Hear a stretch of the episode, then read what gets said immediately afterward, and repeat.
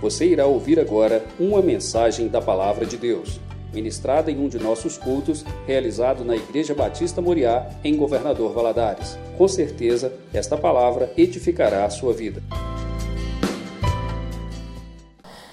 Vamos abrir nossas Bíblias lá em Efésios, capítulo 4. Nós vamos estudar hoje sobre a unidade, serviço e crescimento da igreja. Unidade, serviço e crescimento. Efésios, Efésios 4. Ah, desculpa, a sala de batismo e novos membros. A, Jaqueline, a pastora Jaqueline pediu para avisar. Eu esqueci, pode estar saindo. A gente fica assim emocionado com os meninos, né? Os meninos que a gente vê nascer. e daqui a pouco estão indo fazer vestibular.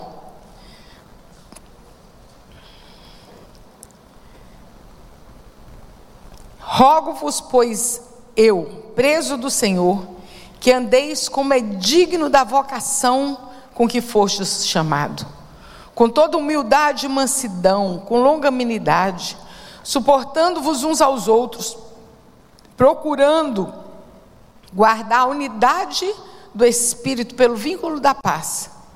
Há um só corpo e um só Espírito, e como também foste chamado em uma só esperança da vossa vocação, um só Senhor, uma só fé, um só batismo, um só Deus e Pai de todos, o qual é sobre todos e por todos e em todos. Mas a graça foi dada a cada um de nós, segundo a medida do dom de Cristo. Pelo que, subindo ao alto, levou cativo o cativeiro e deu dons aos homens. Ora, isso ele subiu, que é senão que também antes tinha descido às partes baixas da terra? Aquele que desceu é também o mesmo que subiu acima de todos os céus para cumprir as suas, todas as coisas. Ele mesmo deu uns para apóstolos, e outros para profetas, e outros para evangelistas, e outros para pastores e doutores, querendo o aperfeiçoamento dos santos para a obra do ministério, para a edificação do corpo de Cristo, até que chegue, todos cheguemos à unidade da fé e ao conhecimento do Filho de Deus, a varão perfeito, à medida de, da estatura completa de Cristo, para que não sejamos mas como meninos inconstantes, levados por todo vento, eh, levados em roda por todo vento de doutrina, pelo engano dos homens que com astúcia enganam fraudulosamente. Antes, seguindo a verdade em amor, crescemos em tudo naquele que é cabeça de Cristo. Cabeça Cristo do qual todo o corpo, bem ajustado e ligado pelo auxílio de todas as juntas, segundo a justa operação de cada parte, faz o aumento do corpo para a sua edificação em amor. Senhor, nos abençoa na tua palavra. Fala aos nossos corações, Pai. Que a tua palavra traga à tua igreja, Senhor, conhecimento, crescimento, maturidade. É que oramos a ti em nome de Jesus. Amém. Nós pode, podemos dividir a carta de Efésios em duas partes. Do capítulo 1 ao 3 é muita teologia. E do capítulo 4 ao 6 é, desculpa, o que de, do 1 ao 3 é o que Deus fez, que é a teologia. Do 4 ao 6 é o que nós devemos fazer, diz respeito à nossa vida cristã. Deus fez muito por nós. Deus sempre se revelou ao homem. A palavra de Deus está aqui. Mas o que fazer com ela, isso depende de cada um de nós. Né? O, o, o, mais ou menos o que a Lia falou aqui. Nós podemos ouvir a palavra, mas precisamos colocá-la em prática. É muito interessante quando Jesus termina o Sermão do Monte, em Mateus capítulo 7, versículo 24. Se, quando nós lemos Mateus capítulo 5, 6, 7, ali o Senhor ensina todas as coisas. Nós gostamos, queremos dizer que, ouvimos sempre dizer que o sermão do monte é a nossa constituição. E o Senhor ensina muitas coisas, mas ele encerra dizendo: que aquele que ouve as minhas palavras e não as pratica é semelhante ao homem que construiu a sua casa sobre a areia. Vem o vento, vem a tempestade, cai. Mas aquele que ouve as minhas palavras e as pratica é semelhante ao homem que construiu a sua casa sobre a rocha. Certa vez um, um menino, a mãe saiu para fazer compras e deixou um bilhete para o menino, para ele fazer algo em casa, eu não lembro o que, que era, que ele não deixasse de fazer. E ele, ela deixou o bilhete em cima da mesa. A mãe saiu, menino foi brincar. Foi jogar bola, voltava, viu o bilhete, bebia água, saía. Quando a mãe do menino chegou, menino, você não fez a tarefa? Não, não, mãe, não fiz não. Mas você não viu o bilhete? Vi, o bilhete eu vi. Mas fazer eu não fiz não. E nós precisamos tomar cuidado, que muitas vezes nós estamos ouvindo a palavra de Deus, nós estamos lendo a palavra de Deus, mas nós não estamos colocando em prática a palavra de Deus. E quando Paulo ele começa essa esse versículo, esse capítulo 4, ele começa dizendo assim: rogo-vos, rogo-vos. Ele estava ali falando assim: pelo amor de Deus, presta atenção no que eu estou dizendo para vocês. Rogo-vos, pois, irmãos, eu prisioneiro de Cristo. Presta atenção. Olha só o que eu estou dizendo e olha só o que deve ser feito. Olha o que, que Deus está orientando a sua igreja. Era um apelo que ele estava falando. Rogo-vos, pois, irmãos, que andeis como é a vocação, e como é digno da vocação com que foi chamado. Nós somos chamados. A Lia falou esse versículo que hoje, hoje já quase pregou a pregação, né? Muitos são chamados, mas poucos escolhidos. Muitos são chamados, mas poucos andam na dignidade de ser chamados cristãos. Cristãos são os pequenos cristos. É isso que quer dizer, cristãos. Pequenos cristos, parecido com ele, em sua fala, em, seu, em suas atitudes, nas suas decisões. Paulo fala que é de suma importância para a vida cristã andar de modo digno. De modo digno.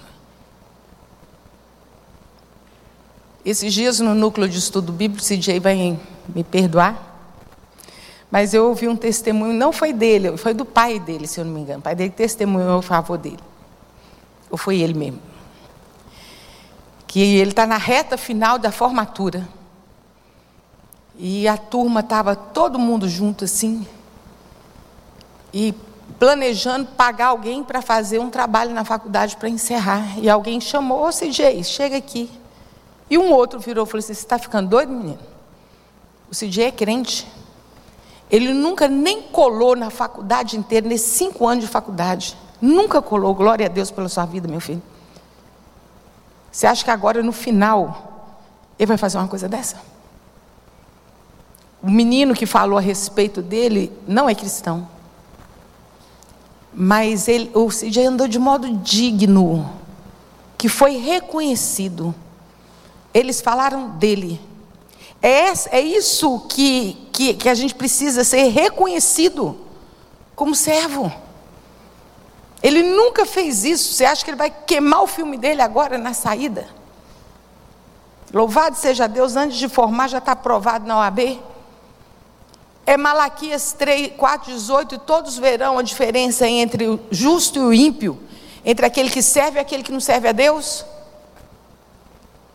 Vamos viver o que Paulo está falando aqui, viver de modo digno.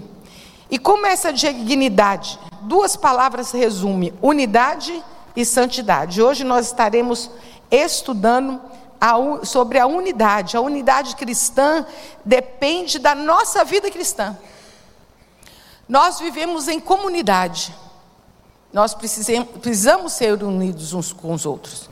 Mas nós só vamos conseguir fazer isso se nós estivermos ligados no Senhor e com a nossa vida cristã de forma digna.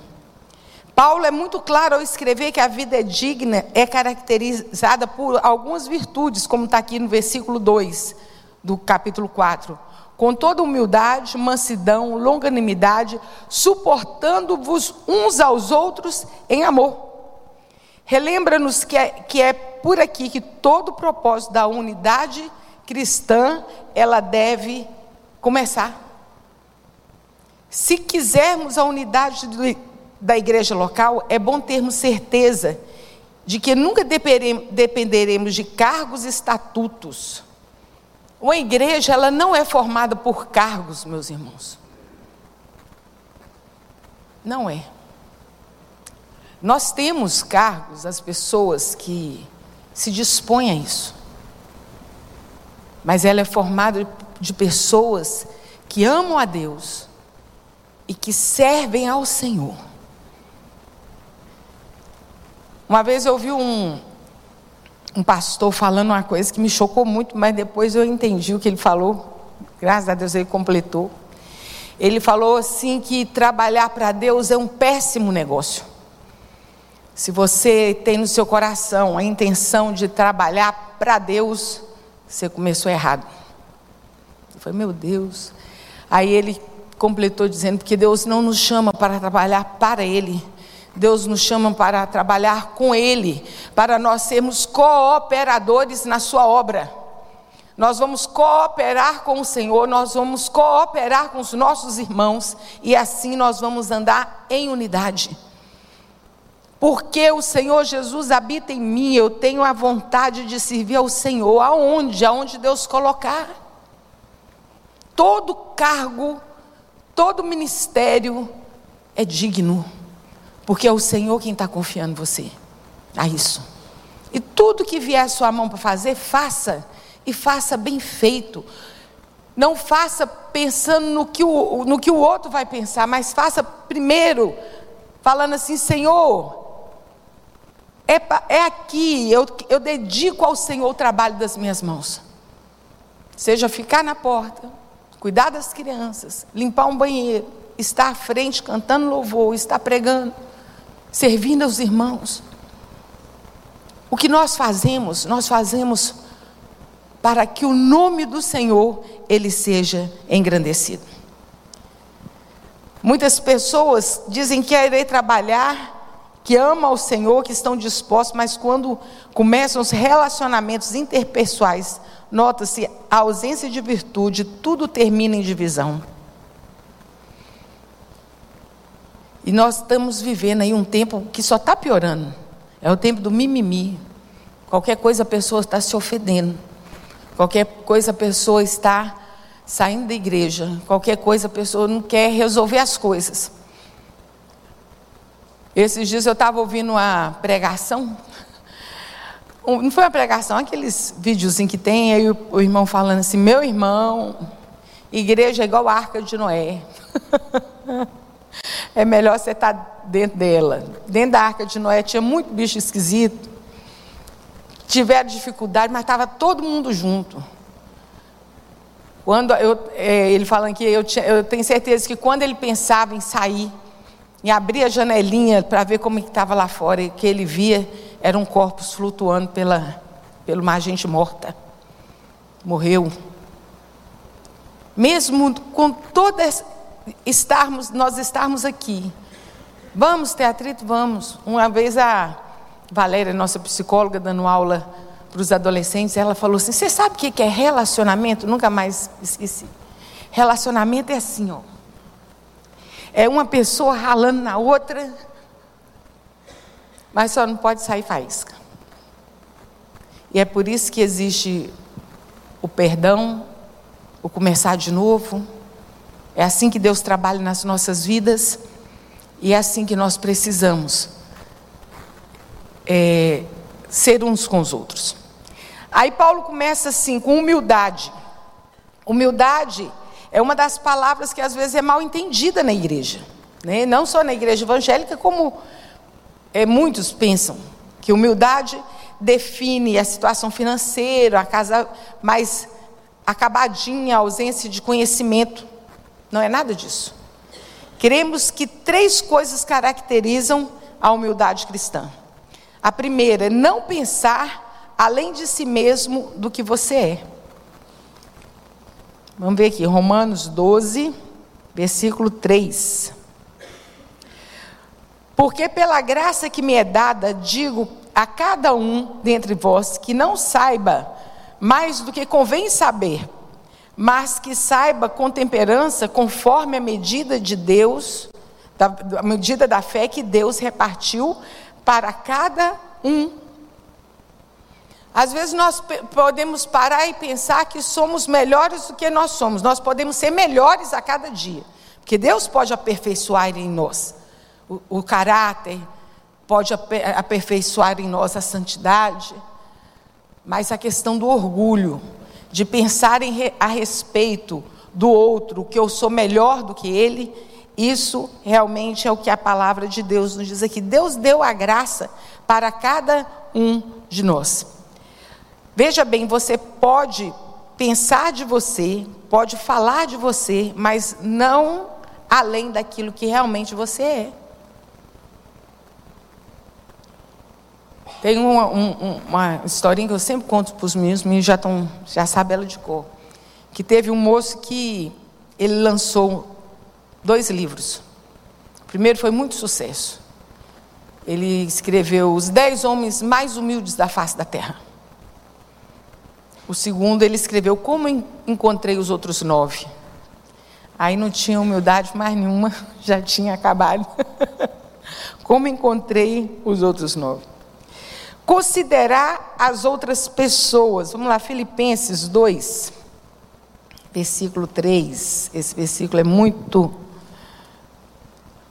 forte, que diz assim: Nada façais por contenda ou por vanglória. Ah, eu vou fazer isso porque eu vou fazer melhor do que o outro. Eu vou fazer isso porque todo mundo vai ver o que eu fiz e vai me elogiar. É isso que Paulo está dizendo aqui. Nada façais por contenda ou vanglória, mas por humildade. Cada um considere os outros superiores a si mesmo. Considera o outro superior a si mesmo. O outro irmão, eu não difiro em nada do outro irmão. Eu não sou melhor do que ele em nada. Quando nós lembramos quem realmente nós somos, miserável homem que sou, e que nós lembramos do sacrifício de Jesus na cruz por nossa causa. Por causa do sacrifício de Jesus, aí sim eu posso dizer que eu sou, vós porém sois, geração eleita, sacerdócio real, nação santa, povo de propriedade exclusiva de Deus, a fim de anunciartes as virtudes daquele que vos chamou para a sua maravilhosa luz. Vós que em outro tempo não erais nada, mas agora sois povo de Deus. Eu gosto que Paulo arremata assim: nós somos isso tudo, mas em outro tempo, nós não éramos nada. E nós fomos chamados Sim, fomos chamados para anunciar as virtudes daquele que vos chamou das trevas para a sua maravilhosa luz. Se somos salvos hoje, é porque Deus tem intenção no nosso, na nossa vida para que outros sejam salvos. Então, meus irmãos, bobagem a gente pensar, nós pensarmos que nós somos melhores do que os outros. Em Marcos 10, versículos 43 a 45, Jesus diz assim: humildade é disposição para servir. Marcos 10, a partir do 43. Mas entre vós não será assim. Antes, qualquer que entre vós quiser ser grande, será vosso serviçal. E qualquer que dentre vós quiser ser o primeiro, será servo de todos. Porque o filho do homem também não veio para ser servido, mas para servir e dar a sua vida em resgate de muitos. Quem não vive para servir é o que a gente não serve para viver. Quem não vive para servir, não serve para viver. Isso aqui Jesus falou com outras palavras, mas as palavras dele dizem tudo. Mansidão. O que é mansidão? William Barclay a definiu como termo entre ser irado demais e nunca ficar irado de jeito nenhum. Ao contrário do que se pensa, mansidão não é sinônimo de fraqueza, mas é a suavidade dos fortes. Gostei tanto dessa frase.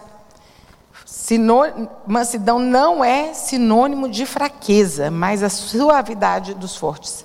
É a qualidade de uma personalidade forte que, mesmo assim, senhori, senhora de si e serva de outras pessoas. Sabe aquele momento que você pode ter a sua personalidade forte, mas está lá no. Nós estamos estudando, CJ, fruto do Espírito, obrigado. Mas o fruto do Espírito é amor, gozo, paz, bondade, longanimidade, mansidão, domínio próprio. E entre, dentre essas coisas não há lei. Aqui entra essa questão do domínio próprio. De respirar fundo, de pensar duas vezes. Tinha um homem muito bravo numa cidade, isso aqui, pastor de volta que contava isso aqui, foi lá do Calvário. Dizer que um homem muito bravo, ele era aqueles homens que resolvia tudo no braço na cidade.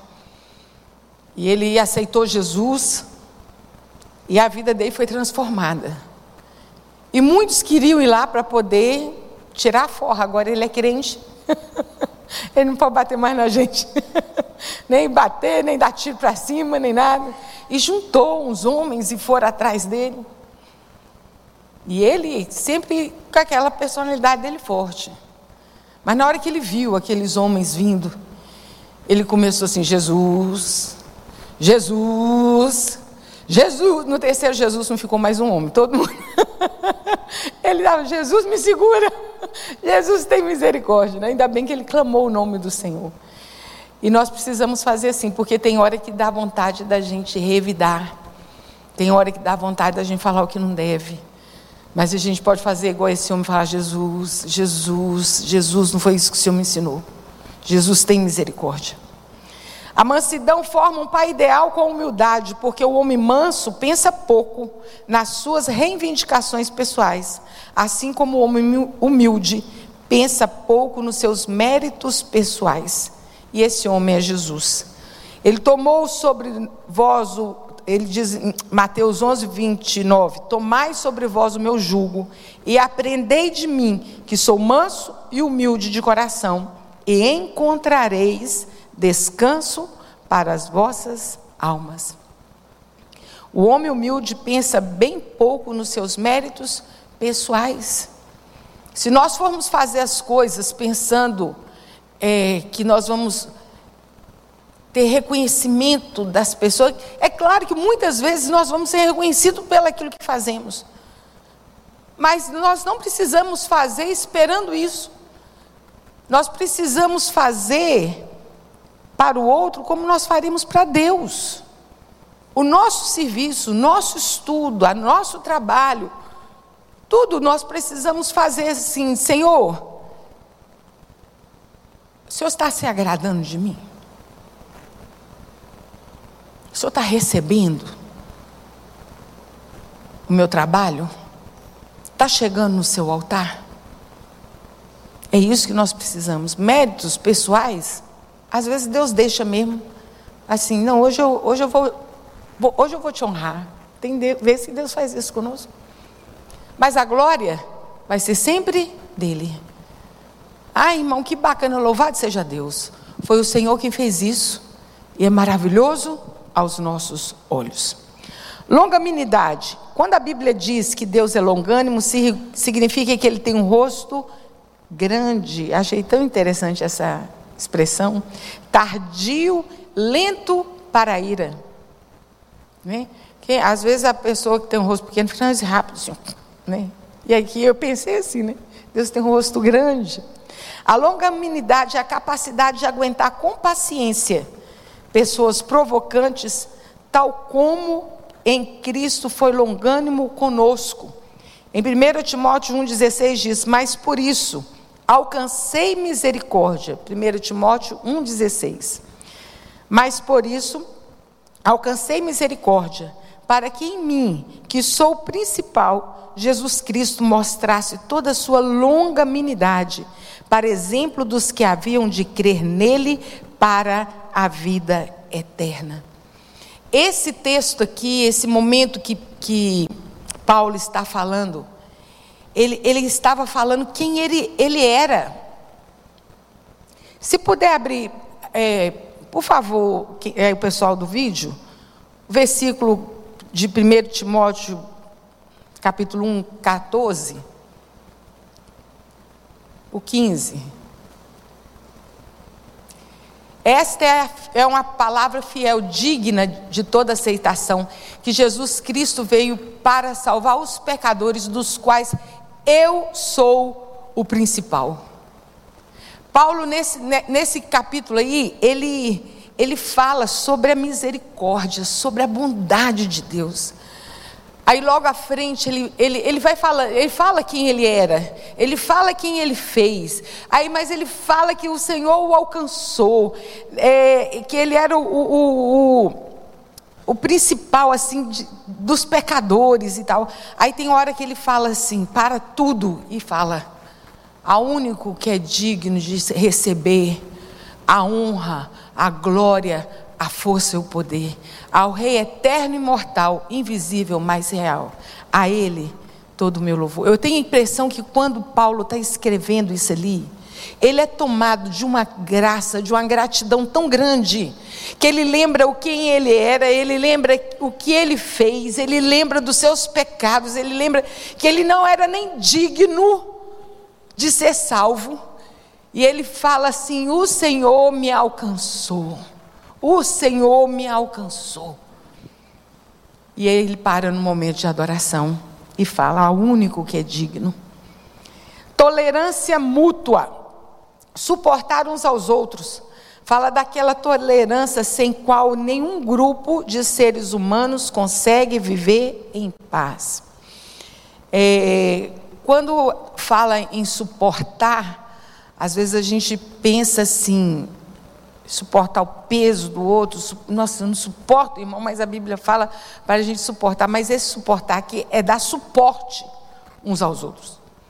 É dar o suporte. A Júlia está precisando de mim? O que, que eu posso te ajudar? Vamos, vamos junto aqui. Ô, Júlia, agora eu estou precisando de você. Gorete precisa de mim? Eu preciso da Gorete.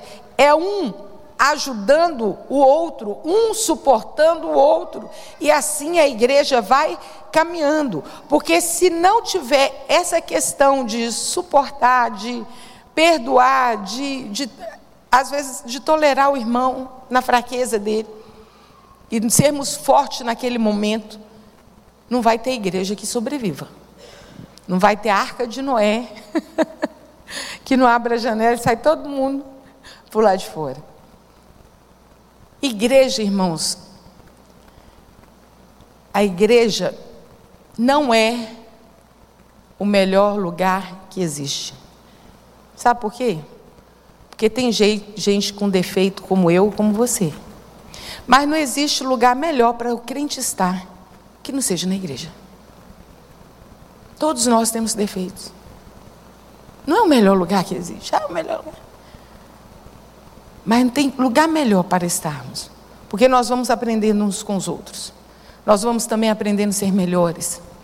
Logo quando entrei aqui na igreja, 26 anos atrás, eu lembro de um estudo que o pastor Rimac deu. Ele falando sobre a importância de nós sermos melhores. E ele falou assim: nem que a gente melhore 1% ao ano. Eu falei, ah, mas 1% é muito pouco. Gente, 1% se a gente melhorar, há 26 anos atrás, né? se eu tiver melhorado 26%, já é muita coisa.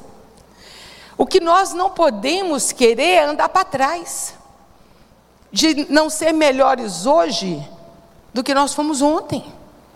Que assim é a caminhada da vida cristã tolerância mútua. O autor de Hebreus nos informa que Jesus suportou a cruz e a oposição dos pecadores contra si mesmo. Hebreus 12, de 2 a 3 diz assim: Olhando para Jesus, o autor e consumador da nossa fé, o qual, pelo gozo que lhe estava proposto, suportou a cruz, desprezando a afronta, e assentou-se à destra do trono de Deus. O Senhor Jesus, ele suportou todas as afrontas, tudo que ele tinha que suportar. Porque ele sabia onde ele haveria de, de assentar. A direita de Deus não está vazio. A cruz está vazia. Mas o trono à direita de Deus está ocupado. O nosso Senhor Jesus está sentado. Então, considerai, pois, aquele que suportou todas as contradições dos pecadores contra si mesmo, para que não enfraqueçais, desfalecendo em vossos ânimos. Vamos seguir em frente, vamos amando, vamos perdoando, vamos dar suporte. Às vezes é um telefonema. Hoje está muito engraçado, né? Que a, maioria só manda mensagem. Mas às vezes você ligar, ei irmão, estou ligando para orar com você. A pessoa ouvir sua voz. Tem aquele momento assim, é um dando apoio ao outro. Ele fala do amor, o amor foi estudado bem na lição passada, que visa o bem-estar do próximo e a paz, perseverando a unidade do Espírito Santo no vínculo da paz, procurando guardar a unidade do Espírito pelo vínculo da paz. Façam tudo para considerar por meio da paz que une vocês a união do Espírito Santo. E tem um versículo que diz assim: Segui a paz com todos e a santificação, sem a qual ninguém verá o Senhor. É forte esse versículo. Segui a paz com todos e a santificação, sem a qual ninguém verá o Senhor. E disse assim: e se o que depender de vós? Tem paz uns com os outros. Isso não quer dizer também que o outro vai querer ter paz com você. Eu falei, meu irmão, eu quero ter paz com você. Você não quer? Não. Fica na paz que eu estou indo ali. É aquele livro, né? Que você quer ter paz ou quer ter razão? Nós podemos escolher ter paz ou ter razão. E aí é que entra a maturidade espiritual.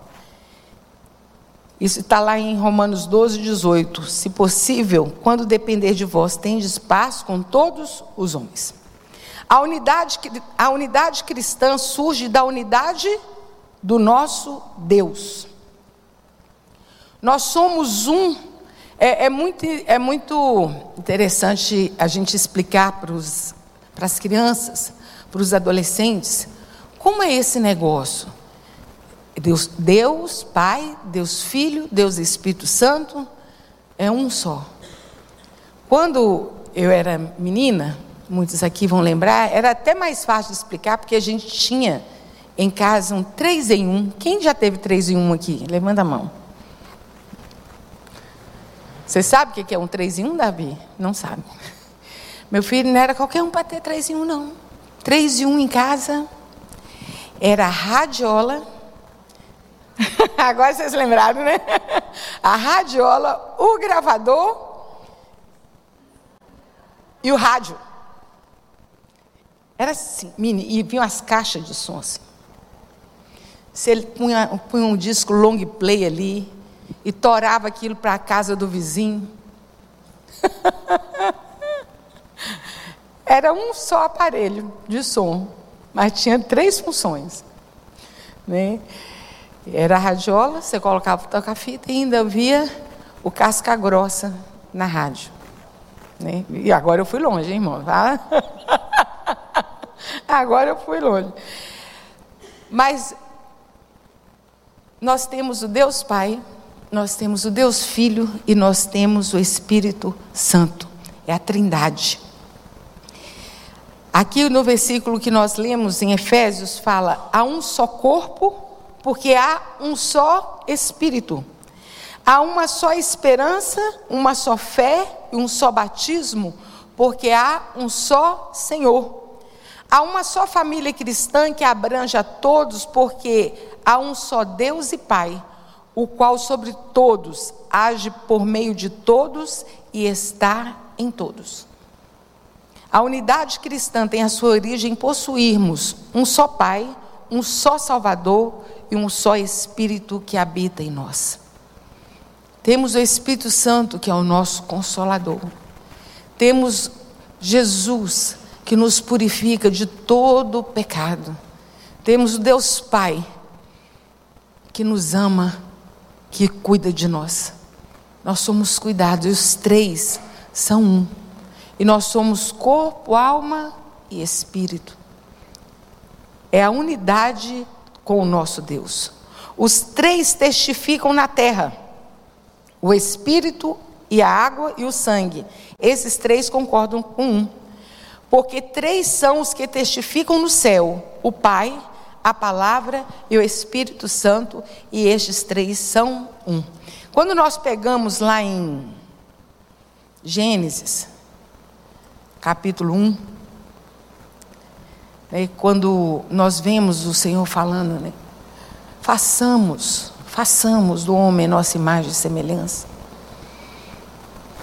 Aí nós vamos lá em João capítulo 12, né, e, e vemos que todas as coisas foram feitas pela palavra de Deus. E quando a gente chega em João fala: o princípio era o Verbo, e o Verbo era Deus, e o Verbo estava com Deus.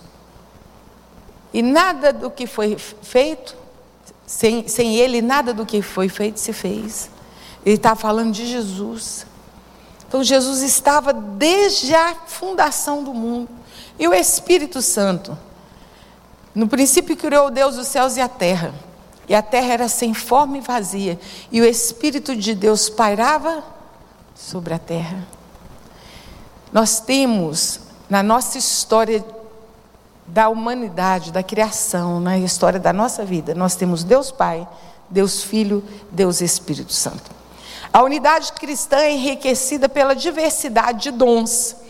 Aqui que é, que é, é a coisa mais linda que a gente pode ver dentro de uma igreja. É essa questão. Pode parecer contradição, mas não é. Uma coisa que contribui para a unidade da igreja é a variedade de dons, é a multiforme a graça de Deus. Um vai se completando com o outro. Uma vez a Georgia fez um, na escola dominical algo tão legal. Ela pegou sobre o corpo, partes do corpo, a mão, a boca, o olho, o pé, o tronco e distribuiu, foi distribuindo na, na entrada. E depois ela falou assim: agora você vai procurar seu corpo. Aí foi, foi unindo, foi unindo. Um pé, uma mão, outro pé, uma mão. Ali o corpo estava unido. Então nós somos assim, meus irmãos. Nós, nós dependemos uns dos outros. Cada um com seu dom, cada um com seu talento. Efésios 4, 7 diz assim: Mas a graça foi dada a cada um de nós, segundo a medida do dom de Cristo. Dom no grego é charisma, literalmente presente, oferecido de boa vontade. Você sabia que Deus tem oferecido para você o seu dom para você colocar em prática para crescimento da igreja? Agora tem a questão de você querer, né? Falar para Deus: Deus, o que, é que o Senhor tem para mim? Eu quero te servir. Naquilo que o Senhor quiser, aonde o Senhor quiser me colocar, eu quero servir. É disponibilidade, é vontade de querer servir ao Senhor. Ele usa 16 vezes esse termo graça nas suas epístolas. E a graça foi concedida a cada um de nós. Logo quando eu converti, eu converti, entreguei minha vida a Jesus 15 de outubro de 1978. Eu tinha 14 anos.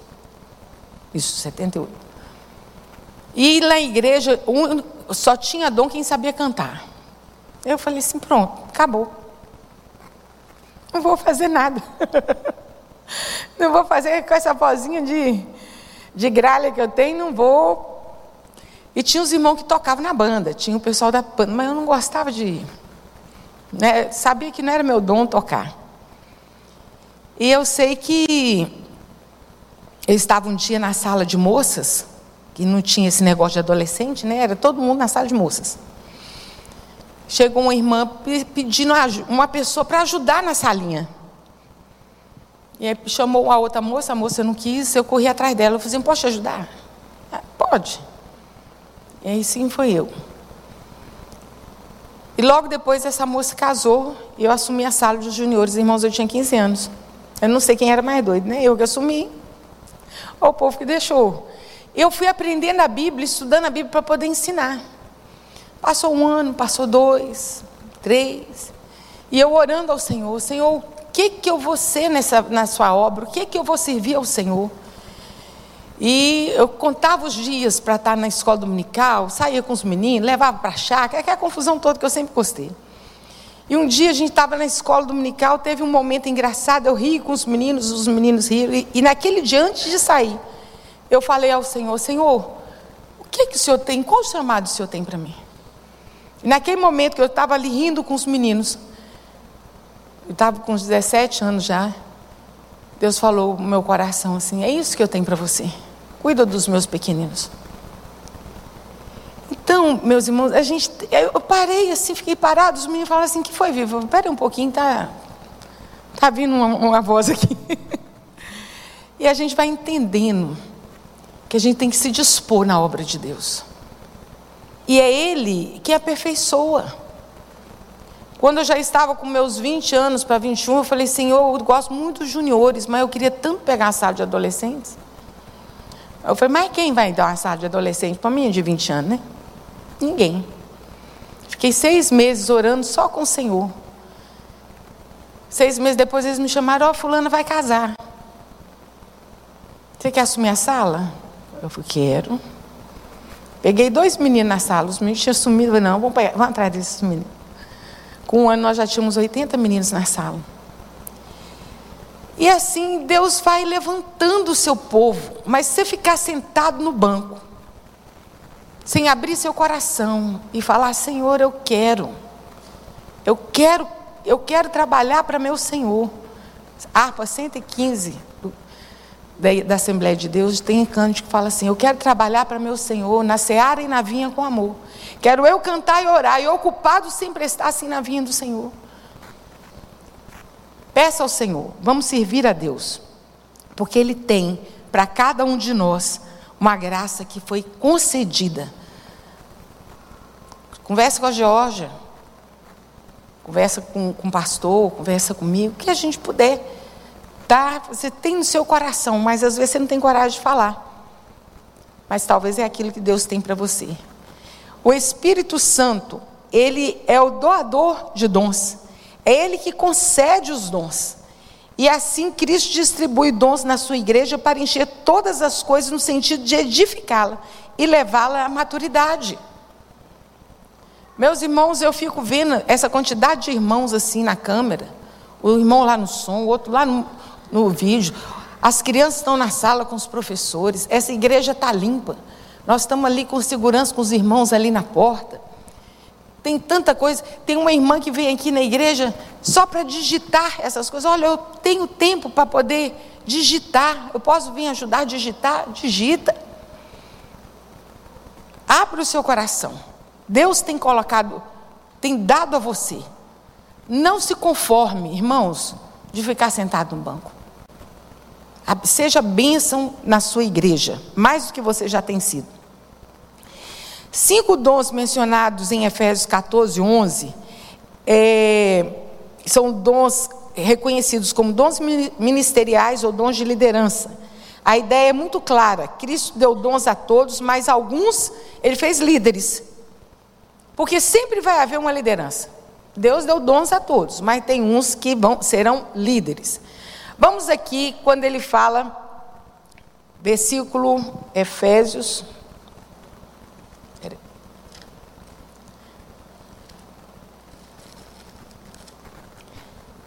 Efésios 4:11. Ele mesmo deu uns para apóstolos, outros para profetas, outros para evangelistas, outros para pastores e doutores.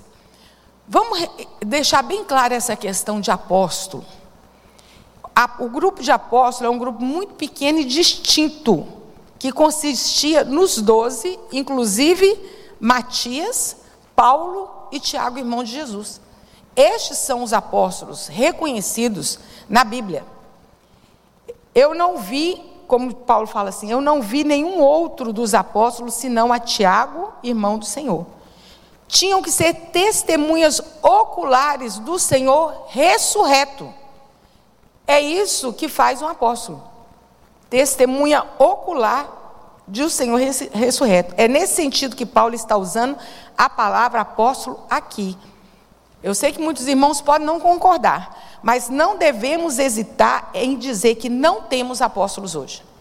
Hoje muitas pessoas se intitulam apóstolos, mas na, conforme a Bíblia. Toma cuidado, irmão, que daqui, daqui um tempo vai aparecer vice-deus. Tá? Nós já temos aí muita coisa, só está faltando aparecer vice-deus. Vamos tomar cuidado. Profetas. No sentido primário, que a Bíblia usa a palavra, o profeta era uma pessoa que estava no conselho do Senhor, que ouvia a sua palavra e que, como resultado, falava o que vinha da boca do Senhor, era um meio de comunicação de sua revelação, revelação direta. Jeremias 1,19 diz assim: Estendeu o Senhor a sua mão e tocou minha boca, e disse o Senhor: Eis que põe as minhas palavras na sua boca. Profeta era porta-voz de Deus em um meio de comunicação da sua revelação direta no Antigo Testamento, pois os livros foram sendo escritos conforme as revelações. Hoje não é mais acrescentada na Bíblia nenhuma revelação mais, mas Deus continua usando homens e mulheres para levar com unção e seriedade a palavra deixada para os nossos corações.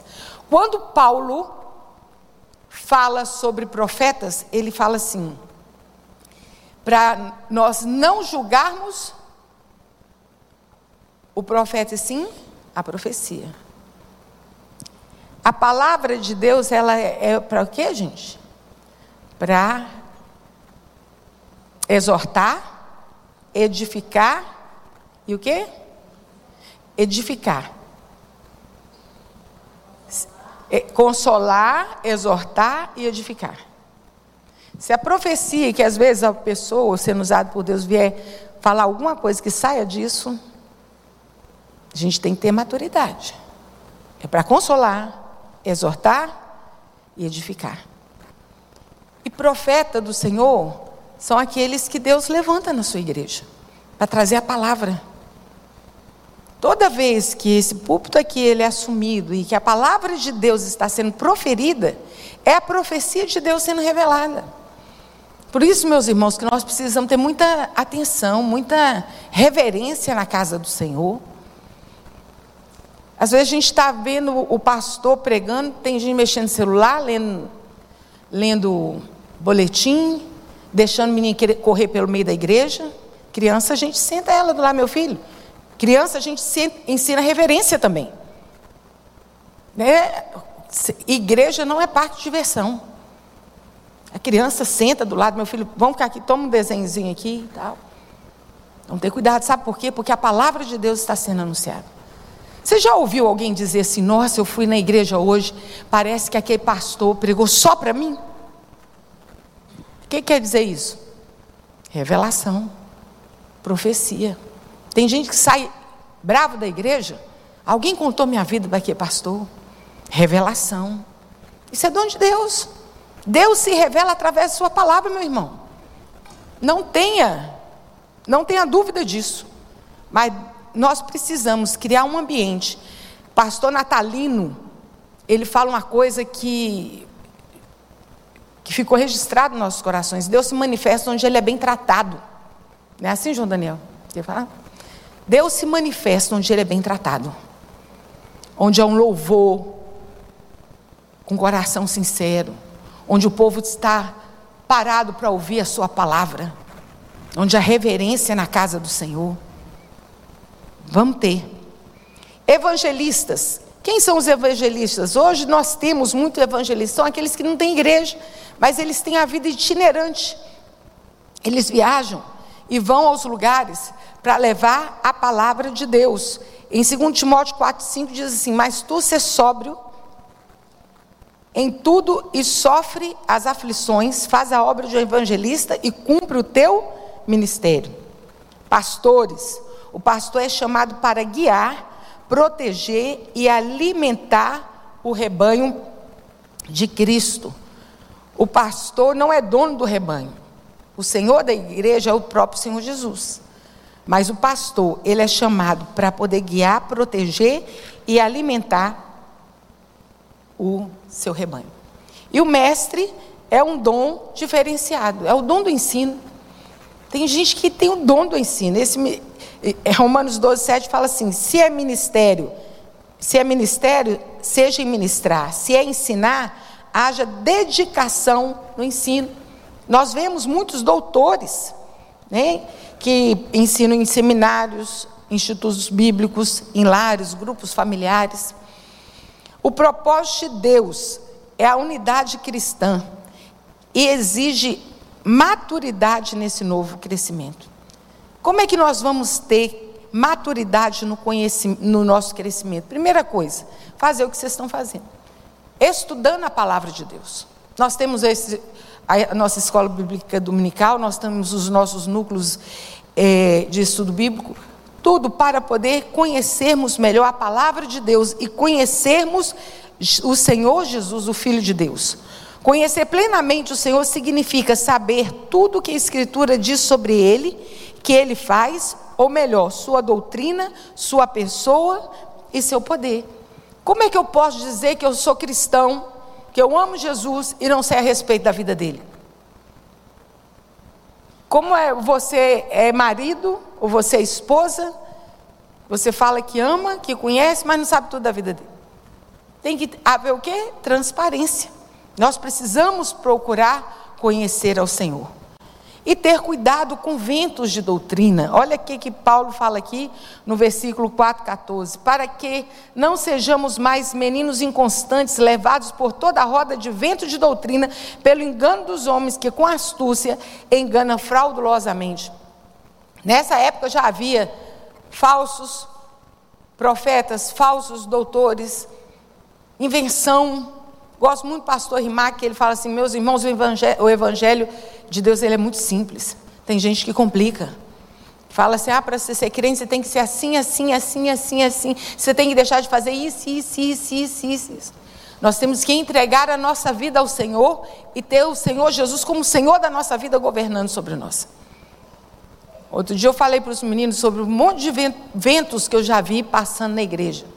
Quem é bom de matemática aí, faz a, a conta de 2022 menos 1977. Quantos anos são? 40 anos, né? Por aí. Não sei. Meus irmãos, quem está há 40 anos dentro de igreja, ou mais um pouquinho, fez a conta? 45? Obrigado.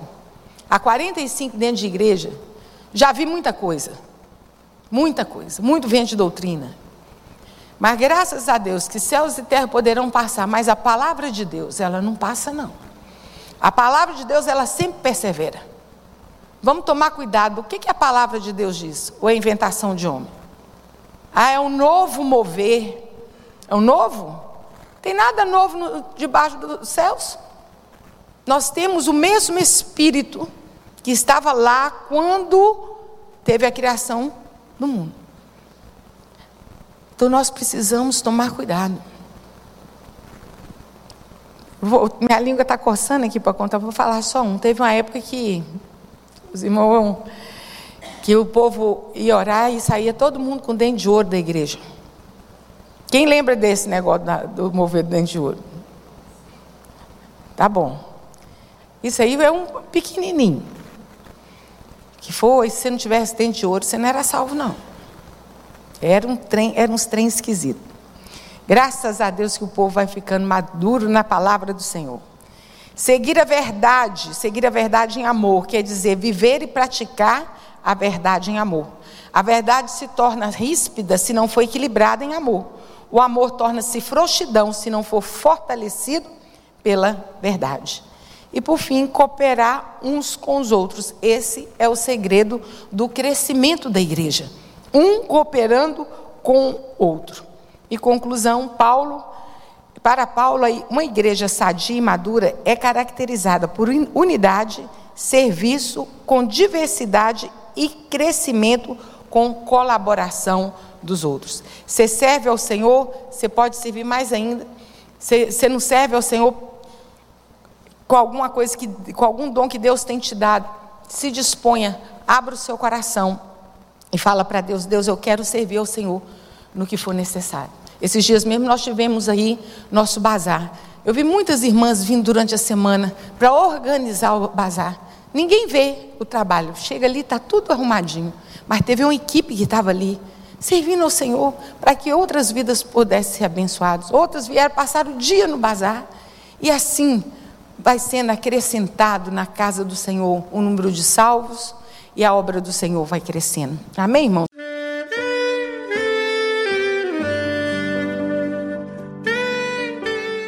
Querido amigo, Deus se interessa por você. Ele conhece as circunstâncias atuais da sua vida. Não hesite em buscá-lo.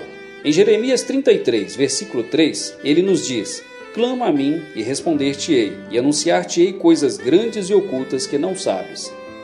Esperamos que a mensagem ouvida tenha falado ao seu coração e que você e sua família sejam abençoados pelo Senhor Jesus.